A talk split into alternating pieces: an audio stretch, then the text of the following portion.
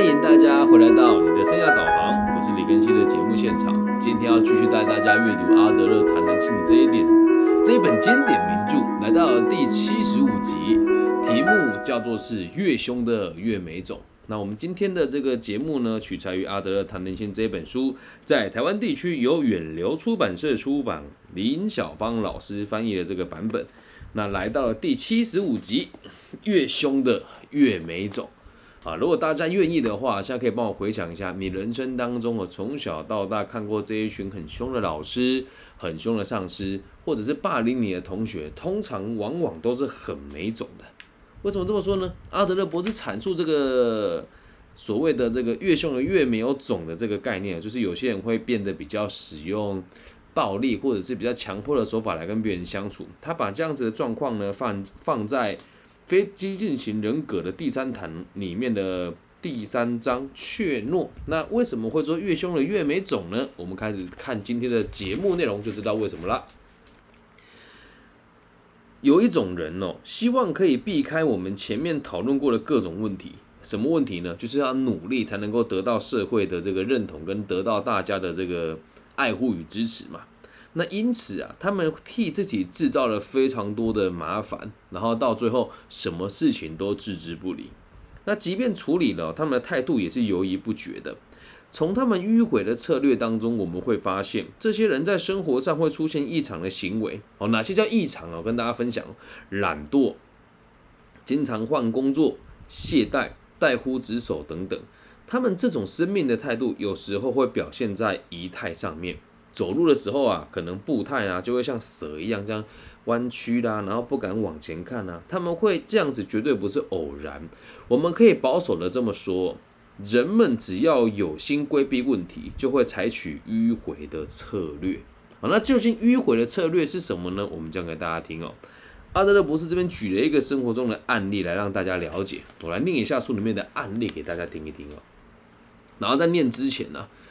你现在去想一想，你身边有没有一个或是两个这样子的朋友，就是做什么事情看起来就畏畏缩缩的，然后不大努力，然后会用各种不同的方式，经常换工作，其实问题都是别人的。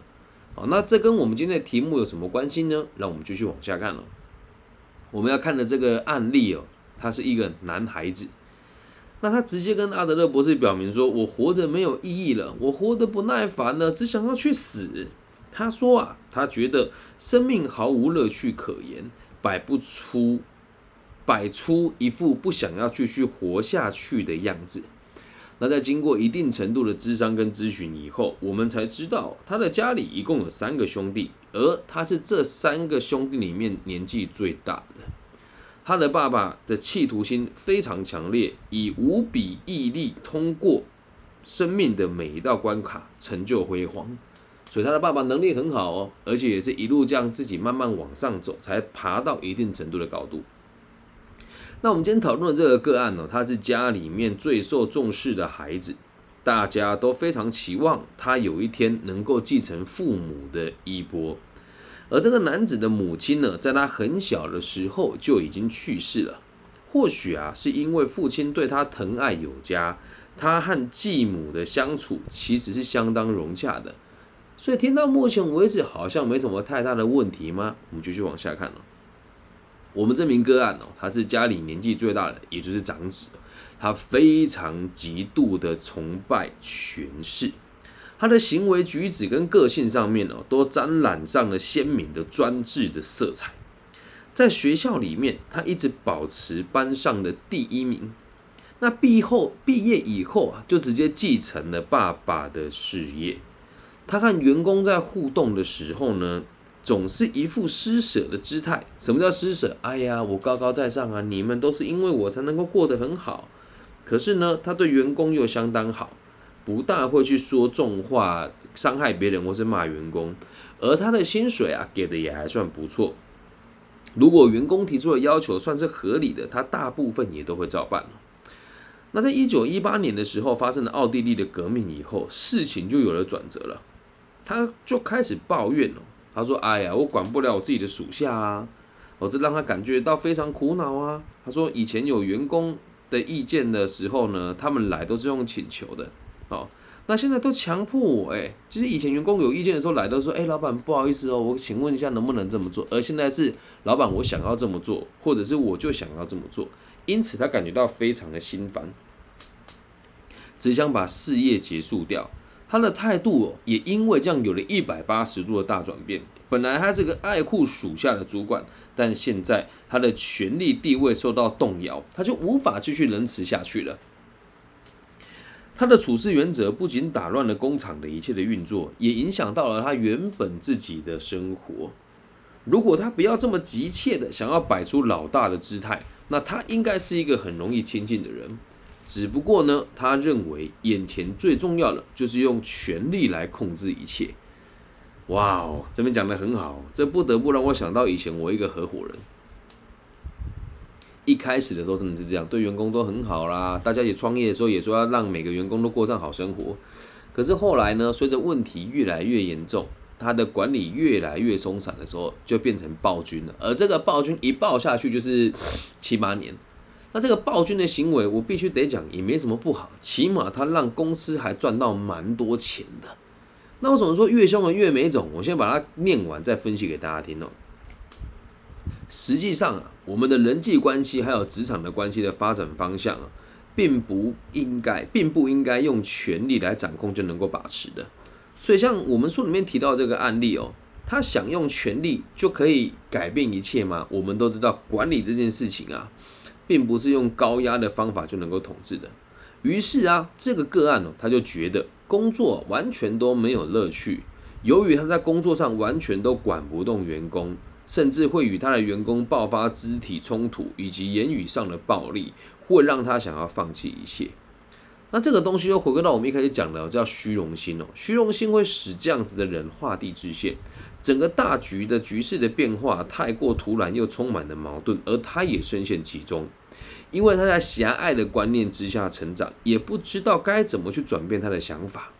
那不懂得如何改变做事的原则的状况之下，他的人生的目标自然就只有一个，就是追求权力与优越感，然后顺着自己的虚荣心哦，最后就成就了他这种非常彪悍跟剽悍哦。每个地方立马不一样，又非常凶狠的管理方式，和人家相处永远都是用骂的，用这个互相攻击的方式哦。那书里面的内文哦，到这边就结束了。接下来要跟大家分享的是我个人的看法，讲几个案例哦。其中有一个是我在某一个全球第一大的事业体里面上班的时候遇到了一个上司哦，他真的就很典型，遇到任何事情都用骂的。然后他会用什么方式刁难我呢？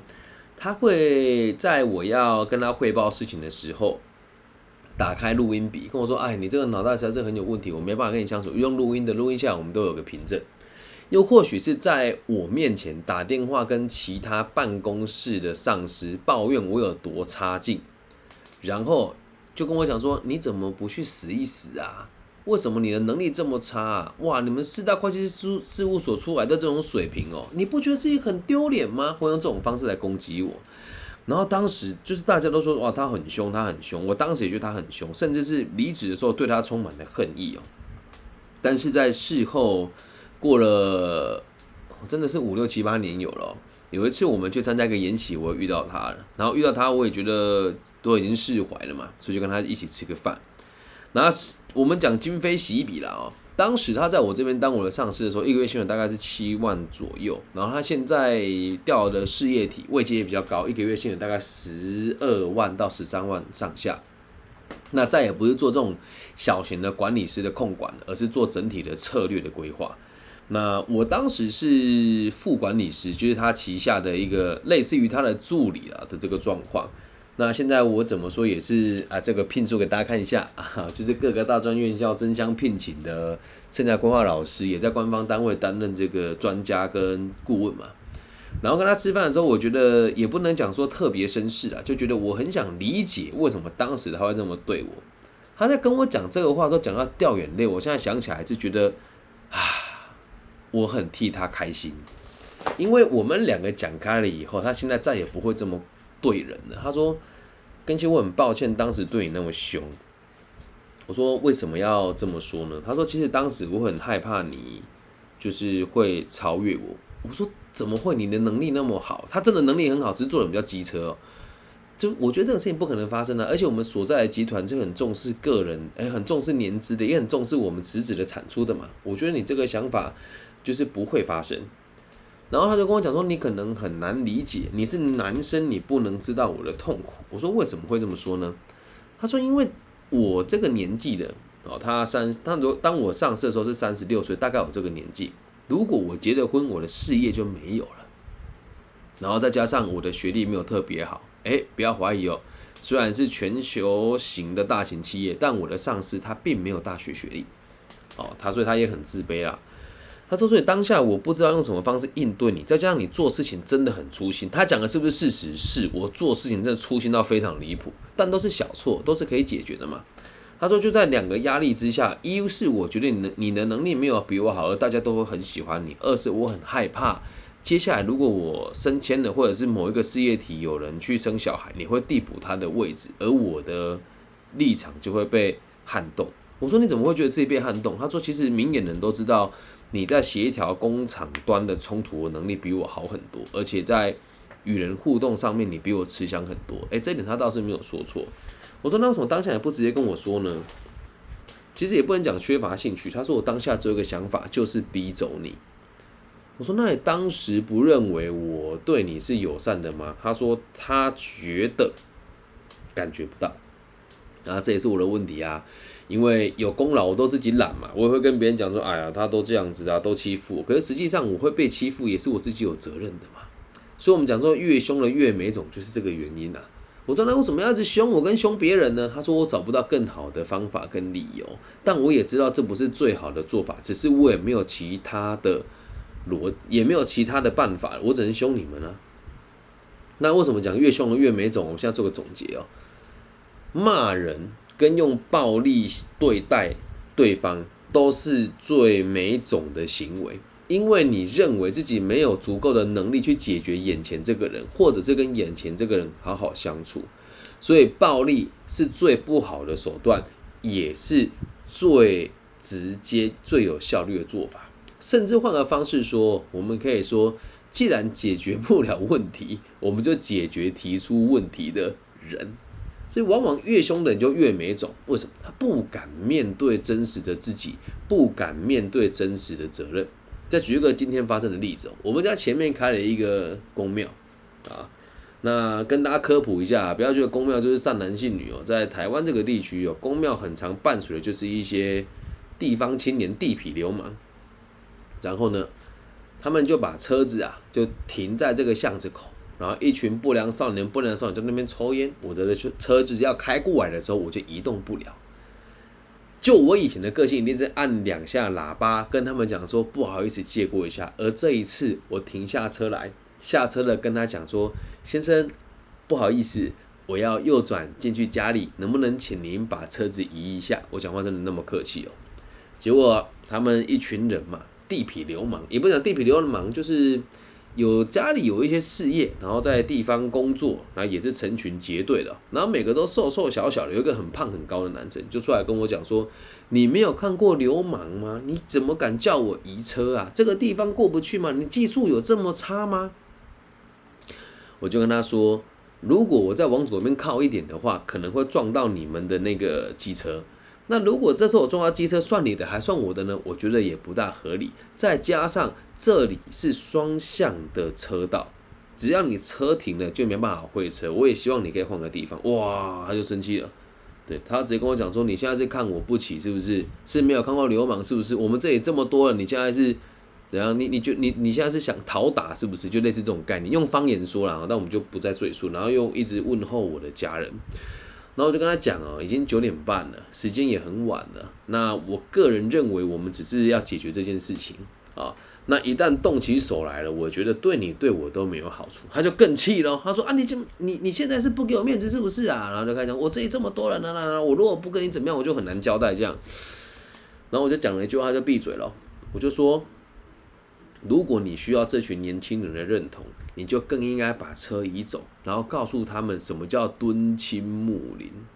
那假设你真的觉得没有这个必要，想要伤害我这个善良老百姓的话，你尽管可以试试看。我们单挑，让年轻人知道什么叫成年男子解决事情的方法。我也没有生气，我就好好的告诉他。这时候反而他不知道该怎么办了，因为这么讲了，他也很难很难说不跟我单挑嘛，不单挑他丢脸啊。再加上我的身板子其实还算强壮，即使真的要打群架，其他那几个比较瘦弱的男孩应该也不敢动啊。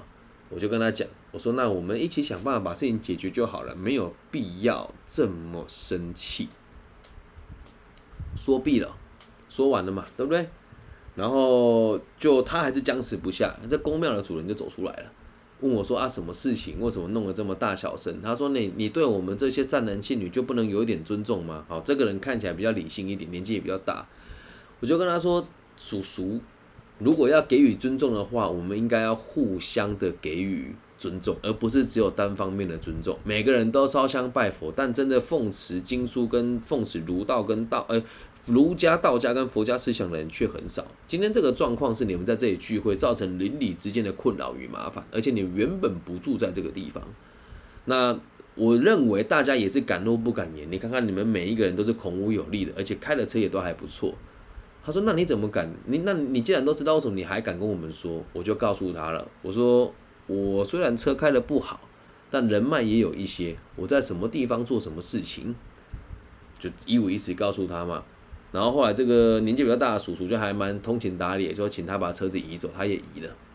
然后移了之后回来之后，我就我也没什么意思啊，就车子停好之后，我人又到他们那个公庙前面要去跟他们说一声谢谢。结果到门口的时候，就看到那个很高大那个男生一看到我来就往里面跑了，他很害怕。他以为我回来找他算账，我没有，所以你在路上看到这种小混混越凶呢就越没种。为什么讲他没种呢？因为他没有能力，也没有信心解决眼前的问题。所以人多的时候，或是有能力的时候，就会仗势欺人。那当自己没有能力跟落魄的时候呢，就会欺善怕恶。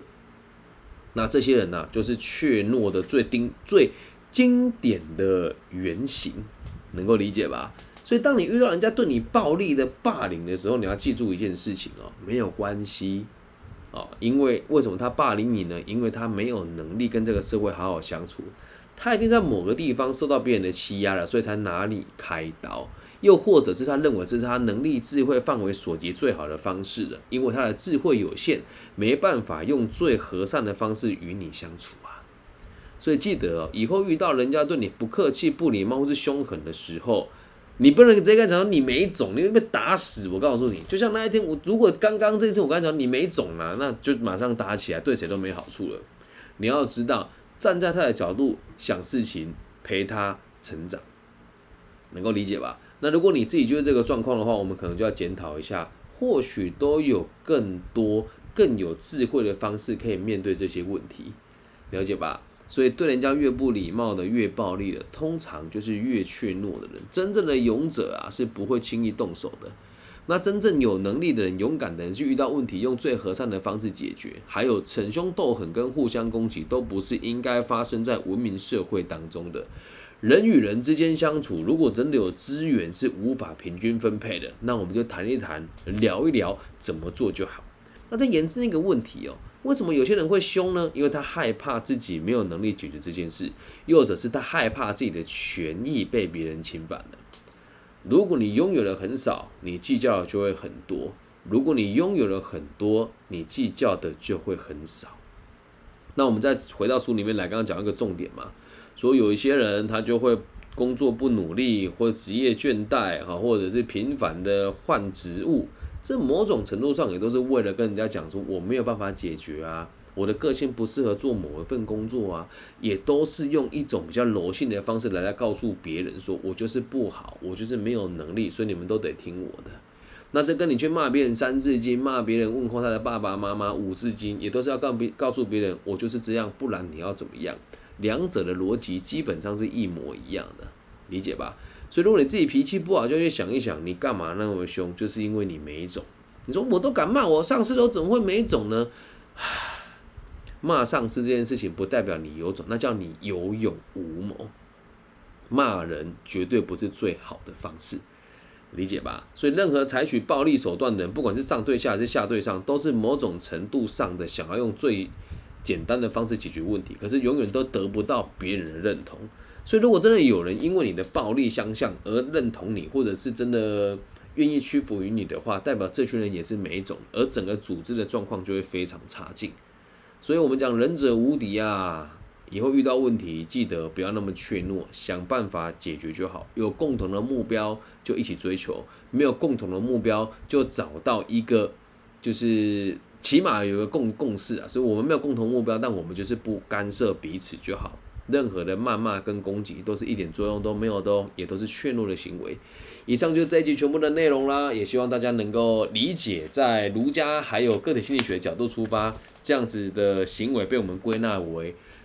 怯懦。那如果想要成为一个强壮又有自信的人，请大家开始运动、阅读，还有日行一善。那运动呢，一个礼拜一两次，或是两三次，要一周比一周进步。那阅读呢，就建议大家跟我们一起用读书会的方式来阅读，读完了之后，在我们的自媒体的各个平台上面，大家一起交流，一起成长。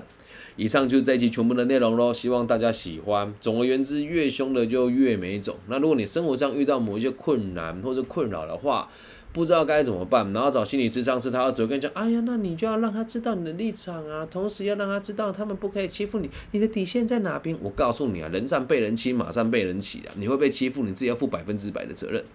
那如果说老师我好懦夫哦，不用怕，跟徐老师有懦夫救星的课程啊，都是免费的，只要你私信我，跟我约个时间，大概一个小时就可以知道问题出在什么地方，好吗？那希望大家都可以过上健康、积极、快乐、有自信的生活，然后都有能力应对这些每一种又爱凶你的人，然后告诫自己以后有能力了，也不要轻易的去伤害别人哦。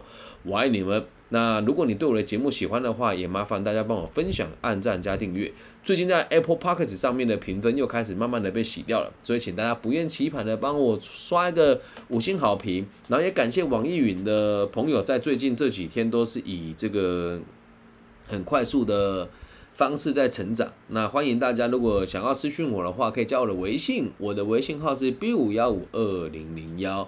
那在其他地区的朋友想要在 Facebook、IG 找到我的话，其实都很简单，只要输入我的名字，在 Apple Park、Google Park、Spotify、Facebook、Instagram，甚至是 YouTube 都可以找到我的联络方式。我叫李更新，木子李，甲乙丙丁戊己更新的更，然后王羲之的羲，我爱你们，大家晚安，拜拜。